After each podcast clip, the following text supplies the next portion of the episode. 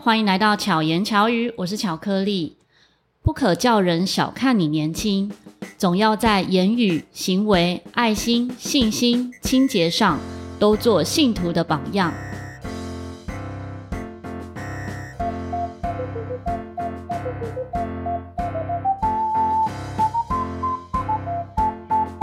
如果是基督徒，应该对前面这一段话非常熟悉。就是今天来宾呢，觉得放在自己生活中最常想到的一段话。让我们先邀请今天的来宾强强。嗨嗨，各位听众大家好，我是强强。强强为什么最喜欢这一段话？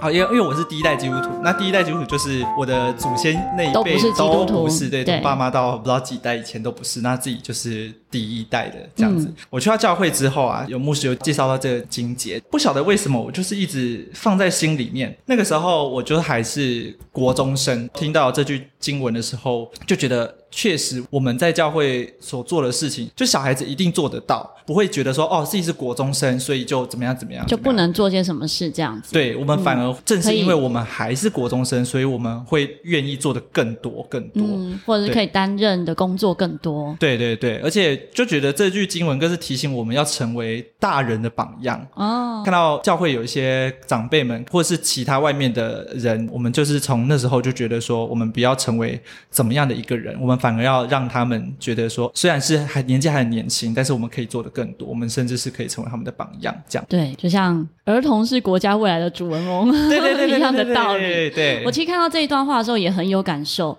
因为我自己也算是蛮早就开始出来工作哦，所以在当时我就觉得我不想要被年纪束缚住。嗯，有时候可能一起。合作啊，一起办活动的伙伴都大我十几二十岁，嗯，可是我不希望因为我年纪比较小，嗯，就好像什么事都不能承担，嗯，就觉得希望自己可以是承担起一些工作这样。那我们要先来认识一下强强，我不知道听众朋友家里有没有小孩，通常有小孩的话。常常会带小朋友去看一些儿童剧，尤其是现在台湾儿童剧越来越多，嗯，非常多。对，早期的时候可能比较多人知道是如果剧团，如果或是苹果，苹果，然后甚至嗯，屏风，哦，对对对。对，哦，纸风车。啊，对，纸风车也是比较多人知道。对，我们在巧言巧语的前面几集呢。有一集节目是强强的朋友们来参加。啊，对啊，对对对，一群儿童剧的演员们，没错，非常吵闹的录完一集。嗯，我也是因为他们才认识强强。啊，对，对，我们是因为一起看电影。啊，就那你说那次那个《鬼灭》的对对对，嗯，然后强强就扮演炭治郎，超帅的。哎，可是我觉得那个真的，我觉得炭治郎要。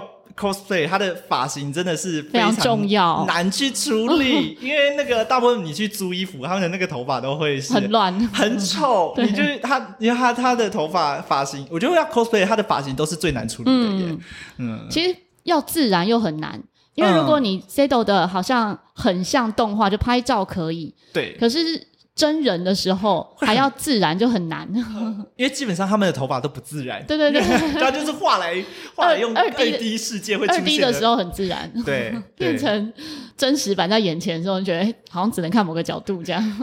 可是那一次很成功啊！你一卸妆就不认得了哦，真的假的？就会你就想，哎，这个是谁？因为我认识你的第一时间是在炭治郎那个时候哦，是你上妆的时候。嗯，后来我们加 IG 啊，然后加 FB，中间有交流，看到照片的时候觉得，哎，根本是两个人。他只能滑到那个动态某一篇贴文上面，上面有哎，这个人是谁？看一下那个。对对对对对对。你是怎么开始进入到儿童剧的？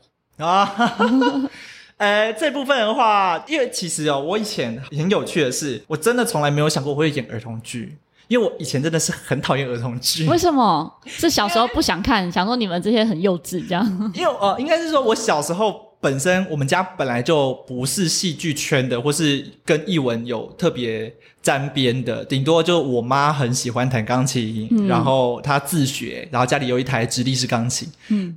但我也没有跟钢琴有更深的渊源了。那接下来也更不用说其他的，你说呃戏剧也好，或者是我只记得我从小我就很喜欢在家里然后看电视，不论是看偶像剧啊，或是看呃动漫啊，嗯、就是有些那时候偶像剧不是很多什么王子变青蛙、啊爱情魔法师之类的，一听就知道你是哪个年代。哎，直接反正我看就很喜欢这样，然后、嗯、因为我们家很长就是没有人在家，就我自己一个人，嗯、所以我自己也看看的时候很自在，我很自在，我甚至会从沙发跳到地上，然后就是学那个、嗯、中间的剧 就是有一个杰克龙，一个迪士尼 Channel 的一个角色，这、嗯、个动画，这样我就学他，然后就跳下来，然后做一个招式的状态，嗯、就是很像现在小孩子看完《鬼灭》会学他们的什么一只呼吸什么之类的，一直吸。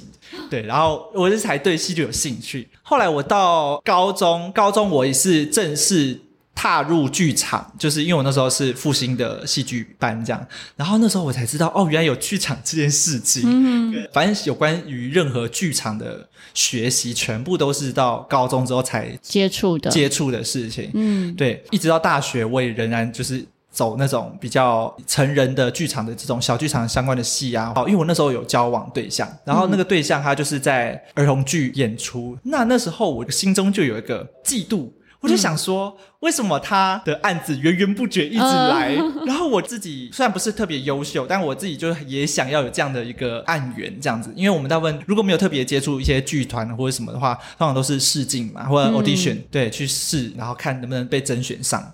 但那时候就看到他，他也没有去甄选啊，为什么他的案子就可以一直来，一直来，一直来？我后来就问他，我就才知道哦，有，我才知道苹果剧团，哦，嘿，然后就是因为苹果剧团的某一次有甄选啊，因为他有丢给我那个资讯，然后我就去甄选，嗯、然后才开启了我对儿童剧的了解。那时候我有一次是去看儿童剧的时候，是他演的，就我那个对象演的，然后看完之后我发现，哎呀，儿童剧。不是只给孩子看，嗯，因为可能我自己小时候的经历造成我在看儿童剧的时候，会有一些东西被疗愈了，或是被嗯、呃、被照顾到了。我小时候的一些创伤经验，那就被照顾到之后，我反而就会觉得，诶，这个儿童剧其实某方面也是给大人看的，看嗯，对。那因为这个小小的感动，才开启我在儿童剧继续生存跟演出的过程，这样子。那你觉得儿童剧跟成人的舞台剧有什么样不一样？嗯、最大的落差？最大的落差哦，我觉得就是在一些台词的诠释跟那个表演形式吧。嗯哼，嗯，我看到你的时候，我觉得你就非常符合儿童剧哥哥的感觉。因为我长得很非常幼稚，很可爱，嗯、对啊，看起来就像大学生，呃，还被认为过满没有满十八呢。对啊，像啊，对啊，那时候我觉得刚刚好吧，因为我可能就比较在意我自己的面貌，我这还没，因为你涂抹了孩子们的笑容。对，我觉得我之前有人就是常常会开玩笑，对，就香蕉他在演出的时候在吸取孩子的精华，这样，那我们也是吸取了他们的精华来保养自己的脸，对啊。所以原本你是在参与儿童剧的剧团的演出，到后来自己成立公司，是什么原因让你想要自己出来？这个跳跃又是一个很奇妙的点呢。就我觉得我在职场转换的过程当中，大部分都跟感情有关哦。对交往对象换了一个之后，就会哎就会换了一个换，就是我的。所以你现在换过几个剧团？哎、嗯，儿童剧演员都会好几个剧团啦，哦、对，时比较不会在同个剧团。嗯，所以你只是说换了一个对象之后，这个剧团就不去了，这样。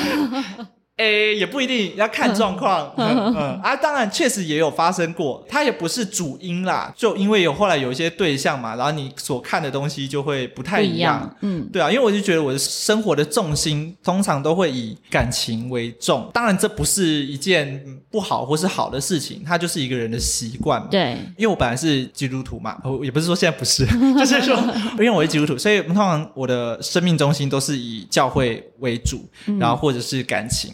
那这两个东西就会在跟生活很息息相关，很密切。对因为一个基督徒他的生活重心通常都会以教会为主，因为礼拜天嘛，啊，不然就是礼拜六。嗯、然后我们生活的准则什么的道德观念，全部都是圣经为主。嗯，对。然后我们教会都会说，哦，我就是要向耶稣学习，我们要以他为我们的榜样。对，要贴近他的心意，嗯、然后怎么知道他喜不喜欢我们做的事情？那就是去看圣经，或是听讲道这样子。那时候我会开公司，是因为穷。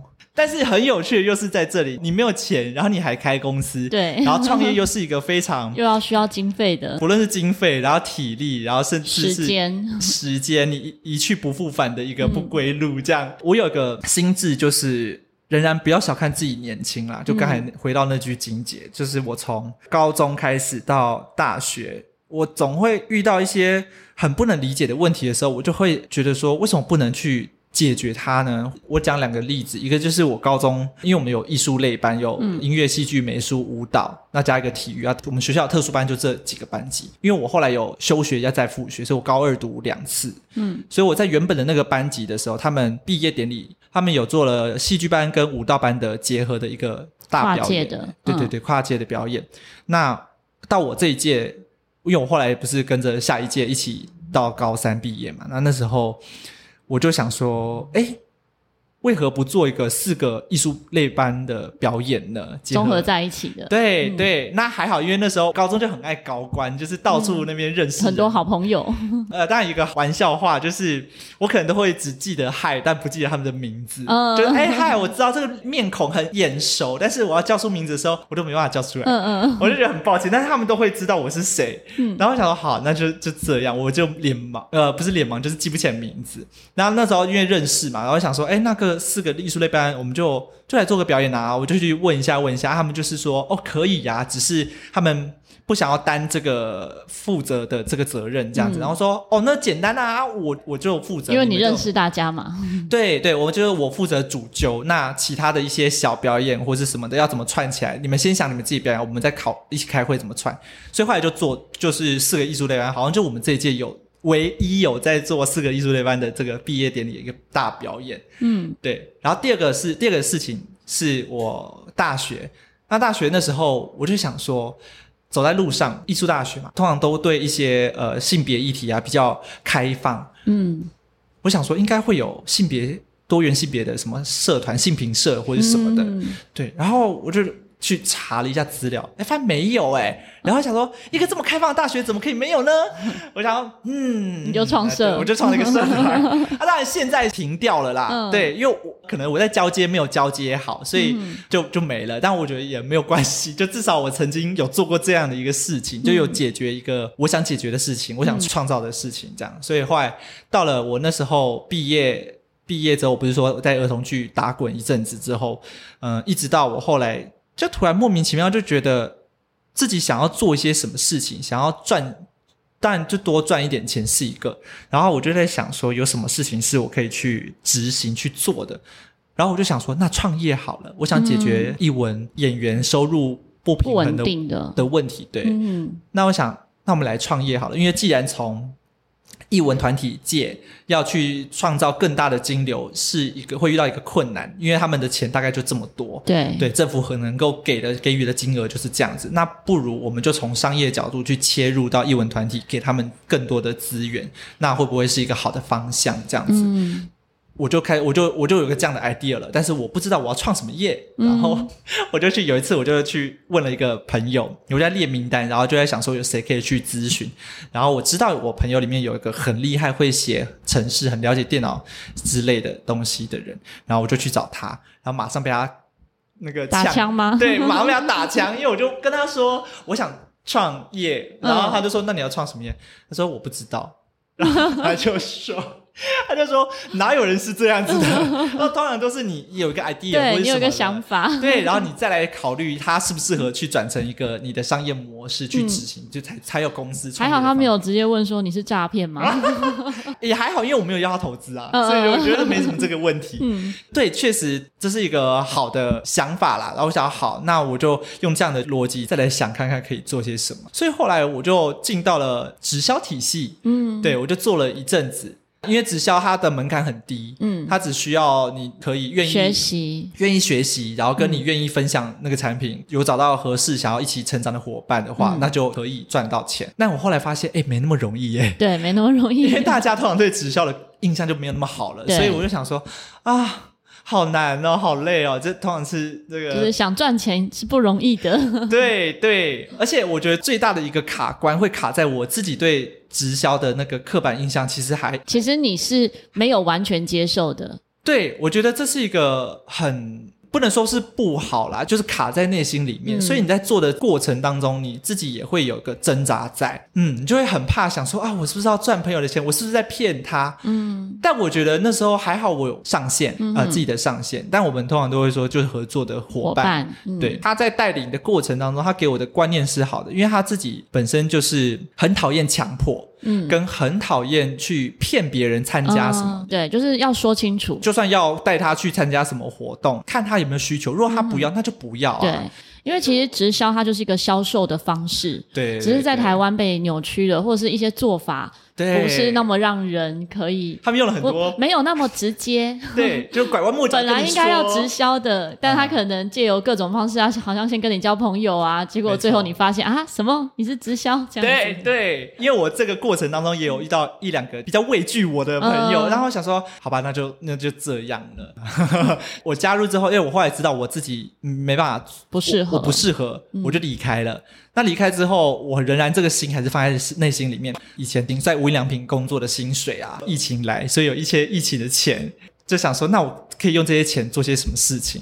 然后我就哎呦，看到好几个可以。投资的一个课程或者什么，因为有一次是有个朋友来找我，跟我说我可以去上一个戏剧老师的培训课程，嗯、那之后就会成为他们的种子教师，哦、可以去代课或者什么的。嗯、好啊，我就参加，反正有机会就试一试，可以尝试嘛。嗯、我去参加之后，听完一次，我很喜欢他们的整个规划，对一个老师培训老师他们的规划。那他们那时候核心的目的是要解决一些呃跑课老师的一些困境，哦、他们的经济困境。哎，那其实跟我对想要解决译文的那个演员的。很接近，对，是接近的。那我想说，那就试试看。报名之后，过了不久，找我去的那个老师，他就跟我说：“哎，他说你可以帮我看一下这个培训的教案有没有问题吗？” 呃、我想说：“哦，你跟他是陌生的。”呃，那时候没那么熟，因为那时候我认识他的时候是在写字剧团。嗯、那他那时候在那个剧团工作的时候，我是 crew。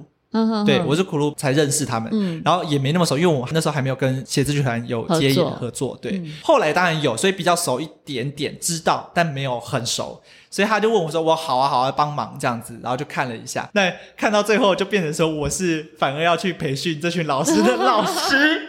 因为你懂得比他们多，对，就多了一些啦，多了一些。因为那时候的找的成员，大部分可能会是，呃，应该说很广，有一些是有这个经验，有些没有。对，有些甚至是舞蹈经验的，哦，对，然后有些是已经在工作，但是想要找第二份收入的人，这样子。当然，我们就能够拿出一些东西啊。在培训的过程，我就更认识他了嘛。那更认识他之后，其实我知道我提供的是知识，我知道我提供的是想法，对，想法。知识财这个东西其实很难被量化，除非你就是分润，嗯，投资他们，然后成成为股东，有股份这样子。嗯那后来谈到后面才知道，哦，原来他们还没成立公司，嗯，他们先用品牌的方式，用工作室的方式在处理这些事情，嗯、所以并没有股份这件事。因为我对创业跟背后的一些逻辑是没有概念的，嗯，嗯是完全不清楚的。就有一次他们确定要成立公司之后，他们才那个集资嘛，那我就投了一些钱进去。那投了钱进去之后，工作了一段时间。才发现，原来这群股东们，他们其实各自都有各自的工作，嗯，所以当我们每一个人都要花全心全意的力气在新的事业上的时候，其实不是那么容易，嗯，对。那后来当然发生了一些事情，我就呃没有再参与在里面，因为我自己那时候精神状况也没有那么好，嗯哼。嗯，包括我后来又在另外一家公司去工作，我自己其实蛮玻璃心的，嗯，所以就遇到一些挫折，我就很容易第一个下意识就选择什么逃避，先离开，先离开，逃避。嗯、但我觉得某方面自己选择离开也是一件好事，对，虽然当下至少当下保护自己。对，选择先保护自己，因为我当时知道我自己的心理素质，呃，如果再继续下去可能会更不好，嗯，所以我就先离开了。那我先离开之后，当然对彼此当下是伤害，之后的过程会怎么发展，我觉得就很看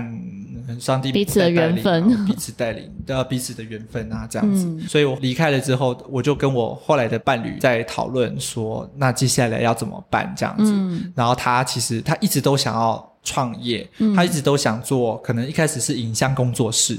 那认识我之后，他又觉得他的格局可以再大一点，他可以做公司，不用到工作室。嗯，那我就说好玩。我现在至少走一遭之后，我大概知道他的流程可以去怎么做，所以我就跟着我的另一半就重新开始来做我们想做的事情。嗯，你们现在做的内容也蛮广的，对不对？对，因为光是你的资历其实就蛮多的。然后认识强强的角度不一样，嗯、所以我刚刚才认真看一下你现在做些什么事情。对，你们的公司叫聚文化社会企业，对，这个名字我觉得蛮有趣的。聚、嗯、文化，对，就浅显易懂，聚集各种文化，对对对，聚集各种译文角度。相关的都会统合在一起。嗯、然后我们上一次碰面呢，是强强刚好在导一部儿童剧，跟音乐结合的，跟管乐，对对对，对。嗯，但不是导啦，这个是我写剧本，哦、然后请另外一个同学他导戏这样子。嗯哼哼，所以你们现在有做些什么事？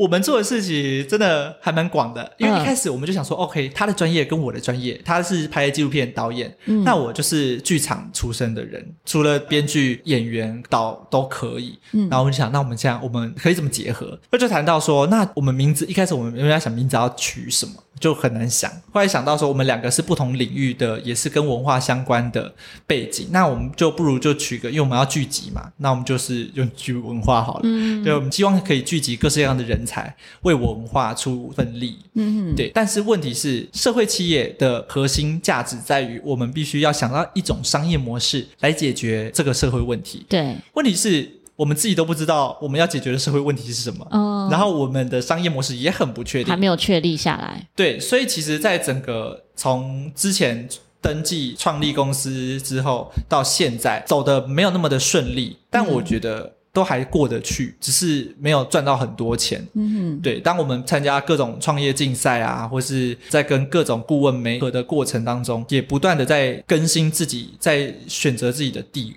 那个定位在哪里？嗯嗯、我们到底要什么样的公司？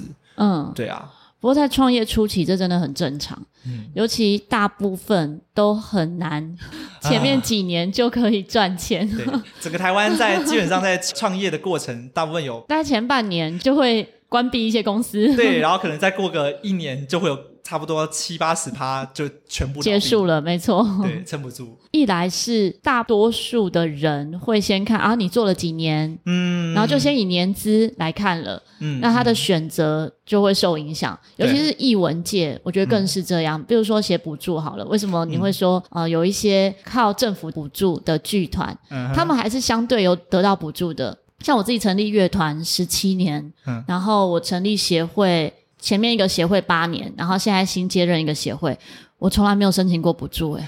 哦，一来是我觉得写补助很难，对，我前面写过补助，可能没有中到那些点，然后陶笛又是很小众，嗯，所以对他们来讲，并不是像可能某些大的剧团啊、乐团啊比较多人知道，对，他就会先选择给一些比较知名的剧团或乐团，嗯，那我们就没有这个机会，所以到后面我就想啊，干脆我自己赚钱来。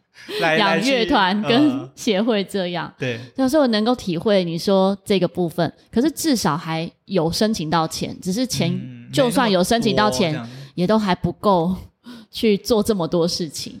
对啊，因为基本上我觉得在写补助案上面哦，就是他们一定会看你。第一个是你团的整个组成，然后跟知名程度嘛，嗯、然后再来是你能为他们带来什么，这是他们很看重的东西啊。要不然他们只会觉得哦，我给你钱，然后但是你能带来的一些，不论是影响力或是呃人流上，如果都有限制的话，他们就会比较兴致缺缺。嗯，对。但我觉得也不能怪他们，因为他们本身就是。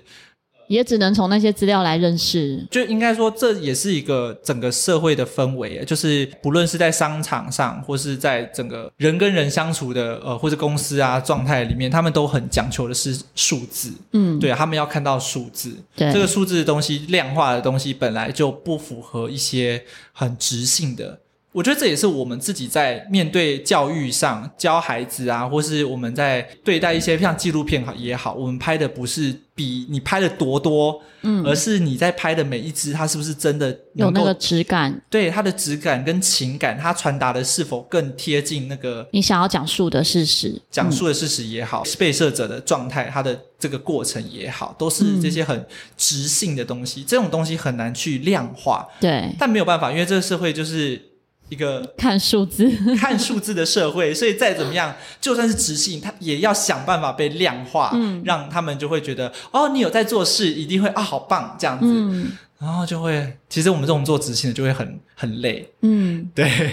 但是也很感谢，就是有这一些的有质感的剧团工作者出现，嗯，其实会让整个社会氛围更好，有接触到的人，对，嗯，对啊，不然。都是大企业，就会变成某些国家，他可能就会 啊，他们就会讲求就是啊，数字你要成果报告书啊、哦、什么的，或者只有某些大的才能够存活，小的都活不了。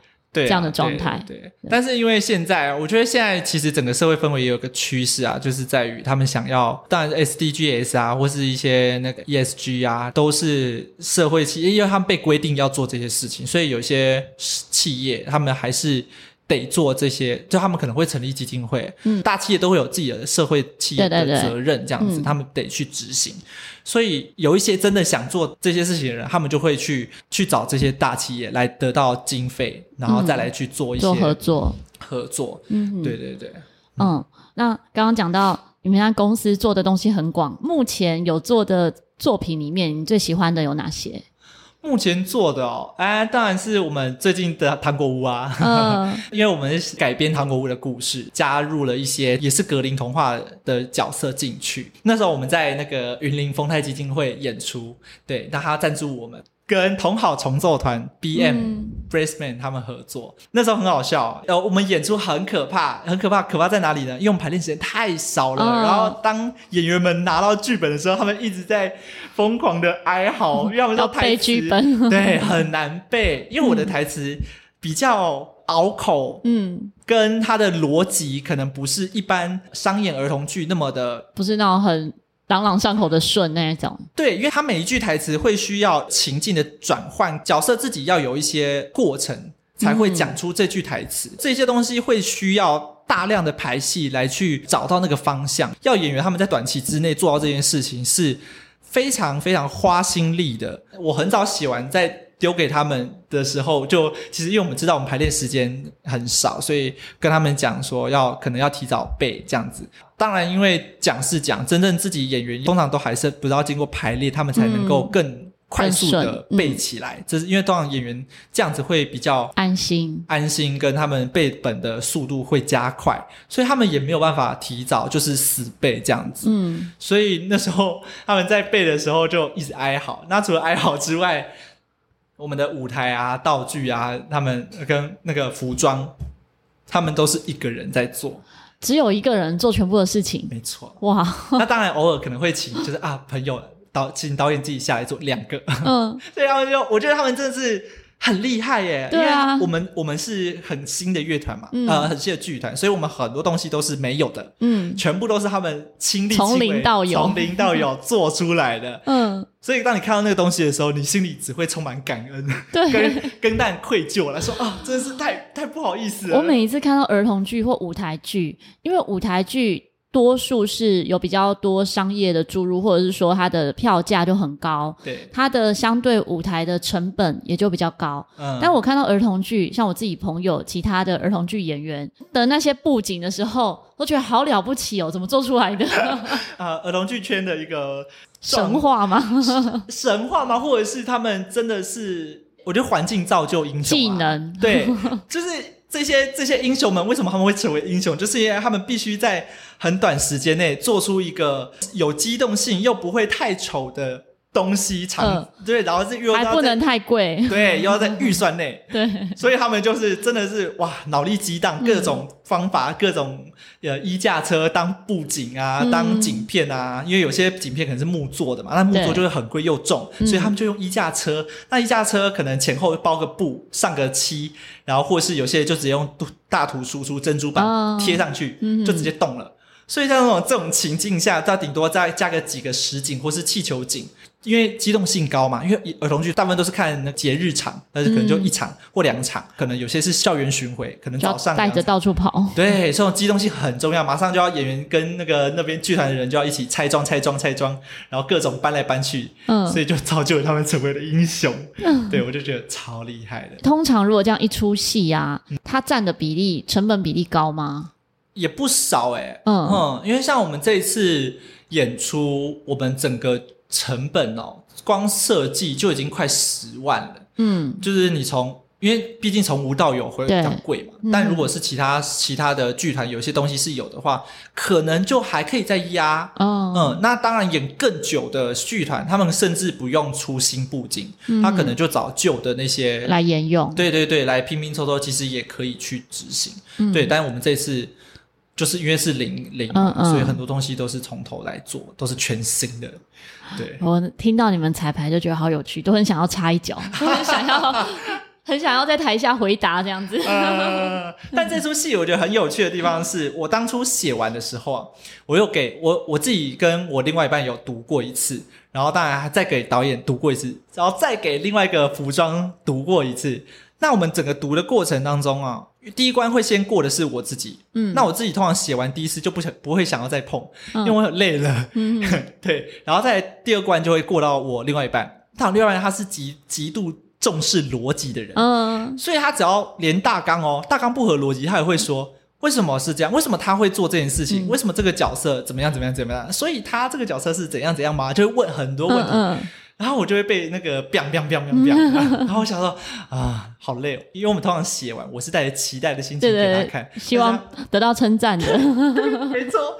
但是他给我的回馈都是先那个拿枪射爆我这样子，然后我想呃好，对，但那一次写完之后，他看到他是非常喜欢的，然后我说哦好，太好了，过一关，然后接下来再给另外一个人看。然后他给的回馈就是，我觉得这个剧本不像写给小朋友的，因为文词太艰深吗？哦，跟文词呃跟台词没有关，而是剧本要带出的呃道理跟带出的意义，哦，太深了，很很深。嗯，那当然那时候给演出完之后，很多观众回馈也都是。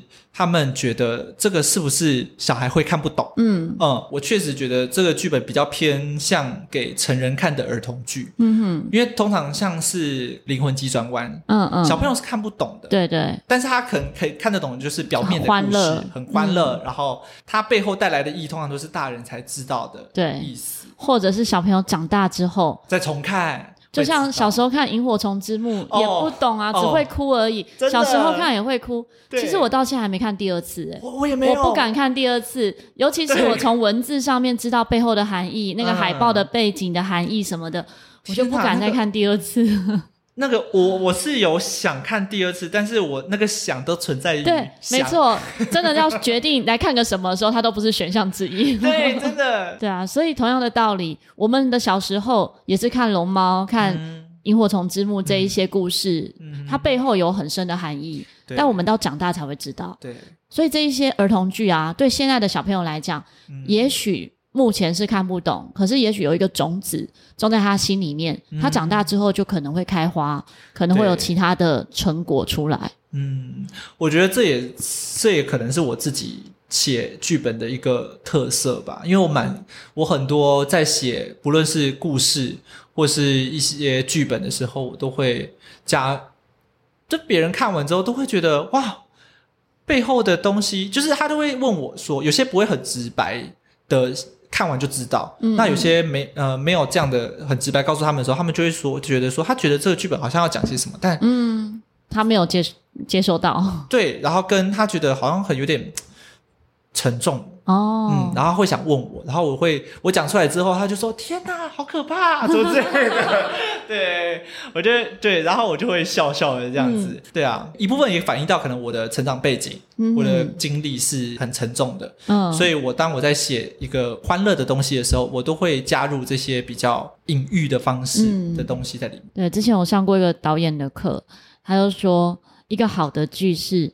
让人哭，让人笑，让人想啊！对，就是你虽然在这个剧中哭哭笑笑，可是你回去还能够想的话，那就是一个成功的剧。我希望我可以达到这样的境界。有，我觉得一定有。你看得到的回馈，目前的回馈就是大家会哎在思考，不论看不看得懂，嗯，我觉得有去思考，其实就是一个很好的一件事情。嗯，因为现在大家太习惯接受一些。快文化的东西，很快的、快速的短影音啊，嗯、快速能够理解的一些影片，那少了很多的思考，少了很多的动脑。小朋友更是。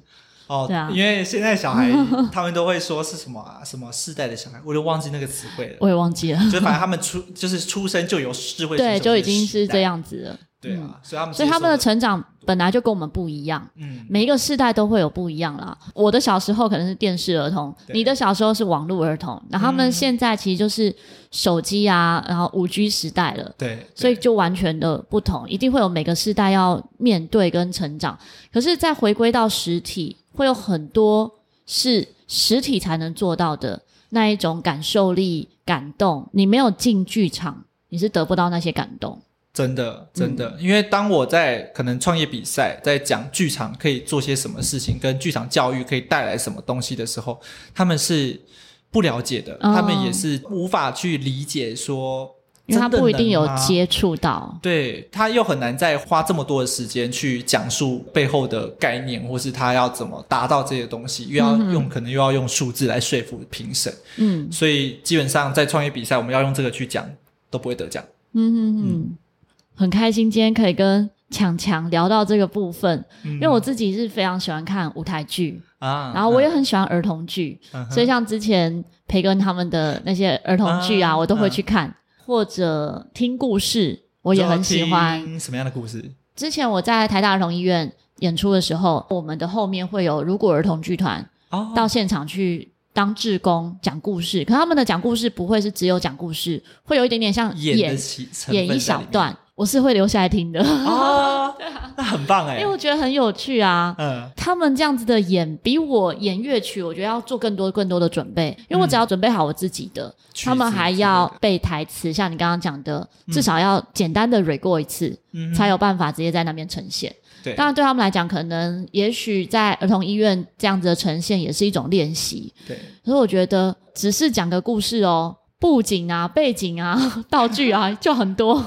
对啊，对啊，因为我是自己有当说书人，其实没那么容易，因为它背后还有配钢琴跟配一个乐手、嗯、音乐的部分。对，嗯、所以它的很多词汇啊，跟你在面对学龄前的这些幼儿要讲故事的时候，你的能量、你的语句、咬字，如果我家长能够理解的字词，对，然后在家长没有 hold 住他们小孩失控跑到你面前的时候，你要怎么在被打断，但你不能终止表演的过程，你要怎么去过过去，然后让他又不会抢走你手上拿的手板的，嗯、这些都是要很多技巧跟跟练习经验。嗯、它不是你说哦，因为我曾经带过小孩，我就可以来胜任的这个工作。哦、我觉得这背后的 know how 是演员真的这样子长期练下来才有的技能。嗯，我们刚刚前面在聊天的时候，其实有聊到很多不同的话题。哦，对。之后有机会呢，会再邀强强来。